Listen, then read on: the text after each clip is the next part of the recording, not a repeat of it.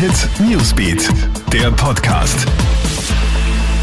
Hey, ich bin Michaela Mayer und das ist ein Update für den Start in die neue Woche. Schwere Unwetter gab es in Niederösterreich. Starker Regen und teils heftige Windböen haben am Abend Keller und Garagen überflutet. Dutzende Bäume sind umgestürzt. Rund 900 Feuerwehrleute waren im Einsatz und bis in die Nachtstunden mit Aufräumarbeiten beschäftigt. Am stärksten betroffen waren die Bezirke Weidhofen an der Theier, Amstetten, Melk und St. Pölten. Nach dem Doppelmord in Kärnten werden neue Details zum Tathergang bekannt. Der 63-Jährige, der zuerst seine Frau in Wernberg und dann eine Freundin in Drobolach am Farkersee getötet haben soll, sei zwischen den beiden Morden auf ein Bier gegangen wie auch aus einem Café in Trobolach berichtet wird. Wenig später soll der Mann dann die Freundin auf offener Straße erschossen haben, vor den Augen ihrer fünfjährigen Enkelin.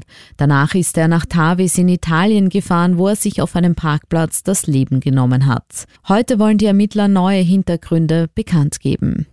Völlig neu organisiert wird jetzt die Polizei in der US-Großstadt Minneapolis als Konsequenz aus dem gewaltsamen Tod des Afroamerikaners George Floyd. Die örtliche Polizeibehörde in Minneapolis wird komplett aufgelöst und eine neue Struktur für die Polizeiarbeit, ein neues Modell der öffentlichen Sicherheit geschaffen, heißt es. Auch New York kündigt jetzt eine Polizeireform an.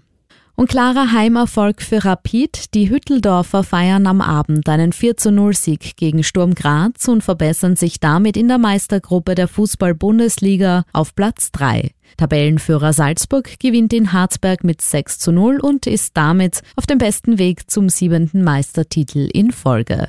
Das Duell WAC gegen den LASK endet mit 3 zu 3. Alle Updates und News gibt's für dich im Kronehit Newsbeat online auf kronehit.at und in unseren täglichen News Podcasts. Kronehit Newsbeat, der Podcast.